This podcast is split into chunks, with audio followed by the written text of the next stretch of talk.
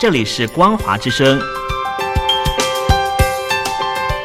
听众朋友，从现在开始，请您一起来关心最近发生的新闻事件。欢迎收听《光华随声听》。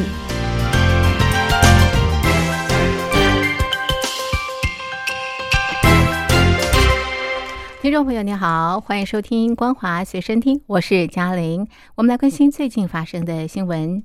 中国近年在南海岛礁推动军事化，引起区域国家强烈不满，也迫使美国加派军舰执行航行自由任务。然而，中国已经在四月底完成修订《海上交通安全法》，二十九日更宣布九月一日正式实施，将要求所有通过中国领海的外国船只都要向中国通报。否则可按法规处置。外界解读，中国修法显然是针对美国的航行自由权，挑拨南海主权声索国和美国的关系，未来可能导致区域紧张升温。中国军事专家则表示，安全法生效之后，对西方国家在南海以及台湾海峡行使航行自由权将带来冲击，让解放军在南海议题上拥有更多的话语权。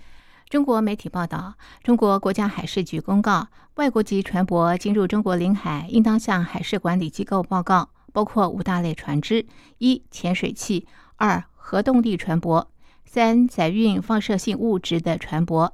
四、载运散装的油类、化妆品、液化气体等有毒有害物质的船舶；五、法律、行政法规或中国国务院规定的可能危及中国海上交通安全的其他船舶。虽然仍不清楚中方将在哪些海域以及如何执行该法，但是香港东网披露，中方可能动用海警法下的武器使用权。中共喉舌《环球日报》则强调，此举目的在加强捍卫中国海上国安。中国海事当局有权驱逐对中国国安造成威胁的船只。美国之音引述澳洲新南威尔斯大学荣誉教授塞尔报道，中国官员可能选择性使用该法，迫使外国船只离开南海，或者是阻止船只接近中国建造的岛礁。他说：“我把新法视为中国南海主权主张的延伸，借此不断向其他主权声索国施压，并且试着挑拨这些国家和美国之间的关系。”根据报道，中国已经透过海警。民间渔船和造岛活动，强化它在南海九成海域的控制。美国夏威夷亚太安全研究中心教授福文也认为，中国领导层将新法视为巩固南海主权主张的切香肠战术一环，将针对某些案例中的东南亚船只选择性行使该法。大陆官方三十日发布新规，严控未成年人上网打游戏的时间，要求网络游戏企业只可以在周五、周六、周日和法定节日每天二十点到二十一点向未成年人提供一小时服务。大陆官媒曾经以“精神鸦片”形容网络游戏，造成游戏类股全面重跌。大陆网络游戏龙头腾讯日前才宣布，对其最热门的网游《王者荣耀》祭出双减双打三提倡的新举措，以应应官方的批评。不料，大陆官方再出重拳。大陆官方之前曾经规定，网络游戏企业向未成年人提供游戏服务的时间。法定假日每日累计不得超过三小时，其他时间每日累计不得超过一点五小时。三十日公布的新规大为紧缩。根据新华社报道，大陆国家新闻出版署下发关于进一步严格管理、切实防止未成年人沉迷网络游戏的通知。针对未成年人过度使用甚至沉迷网络游戏问题，进一步严格管理措施，坚决防止未成年人沉迷网络游戏，切实保护未成年人身心健康。通知要求严格限制向未成年人提供网络游戏服务的时间，所有网络游戏企业只可以在周五、周六、周日和法定假日。每日二十点到二十一点向未成年人提供一小时服务，其他时间都不得以任何形式向未成年人提供网络游戏服务。此外，严格落实网络游戏用户账号实名注册和登录要求，不得以任何形式向未实名注册和登录的用户提供游戏服务。各级出版管理部门要加强对防止未成年人沉迷网络游戏有关措施落实情况的监督检查，对未严格落实的网络游戏企业依法依规严肃处理。通知指出，要积极引导家庭、学校等社会方面共管共治，依法履行未成年人监护责任，为未成年人健康成长营造良好环境。大陆各地中小学近日陆续开学。作为大陆教育减少作业和校外补习双减政策执行的第一学期，大陆教育部三十日再发布，明确小学一二年级不进行纸笔考试，其他年级由学校每学期安排一次期末考试，严格执行均衡编班的法律规定，不得以任何名义设置重点班。美国总统拜登订定的八月三十一日撤军阿富汗期限今天到来，留在喀布尔机场的最后三千多名美军预计撤光，为美国史上最长、持续二十年的阿富汗战争画下句点。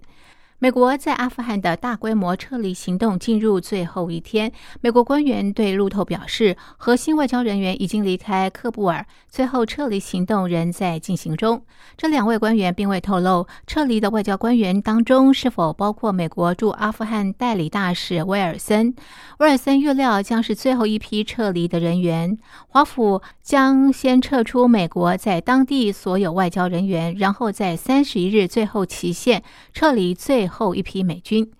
国务卿布林肯表示，美国撤离任务最后这几天面临非常危险局面，现在则是最危险的时刻。白宫二十八日说，自十四日以来，已经有超过十一万人撤离阿富汗。各国在喀布尔机场的撤军撤侨行动，二十八日几乎完成。二十九日到三十一日，主要是最后一批殿后的美军撤离。经过上周末之后，喀布尔机场的美军已经不到四千人。根据美国国务院二十九日提供的最新资料，大约还有两百五十名想离开阿富汗的美国人仍滞留当地。二十八日，美国大约有五十架次撤侨专机起飞，使撤出阿富汗的美国公民达到五千五百人。英国二十八日已经结束撤侨，并且撤离所有英军。法国二十七日结束。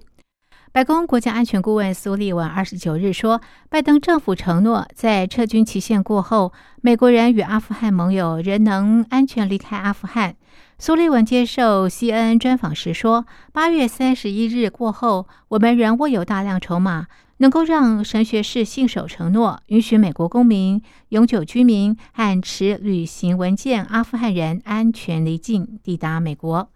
另外，全球百国二十九日发布声明，指出神学士已经保证，在美军全数撤离之后，将继续允许外国人和持外国旅行文件的阿富汗人安全有序出境。这一百个国家包括了美国、英国、法国和德国等。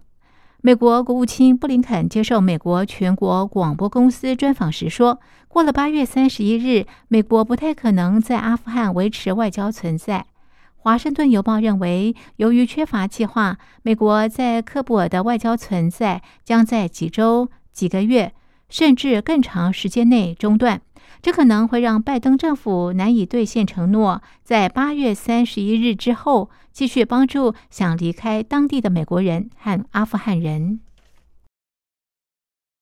台湾人权工作者李明哲，二零一七年被中国以颠覆国家政权罪判刑五年，关押已经超过一千六百二十三天。国际特赦组织台湾分会等社团三十日召开记者会，要求中国应该在李明哲服刑期满之后放人返台，并希望陆委会协助家属向中方了解近况。陆委会呼吁中方应该尽速告知服刑期满释放返台的具体日期。以上是本节的光华随身听，谢谢您的收听，我们下次同一时间继续在空中相会。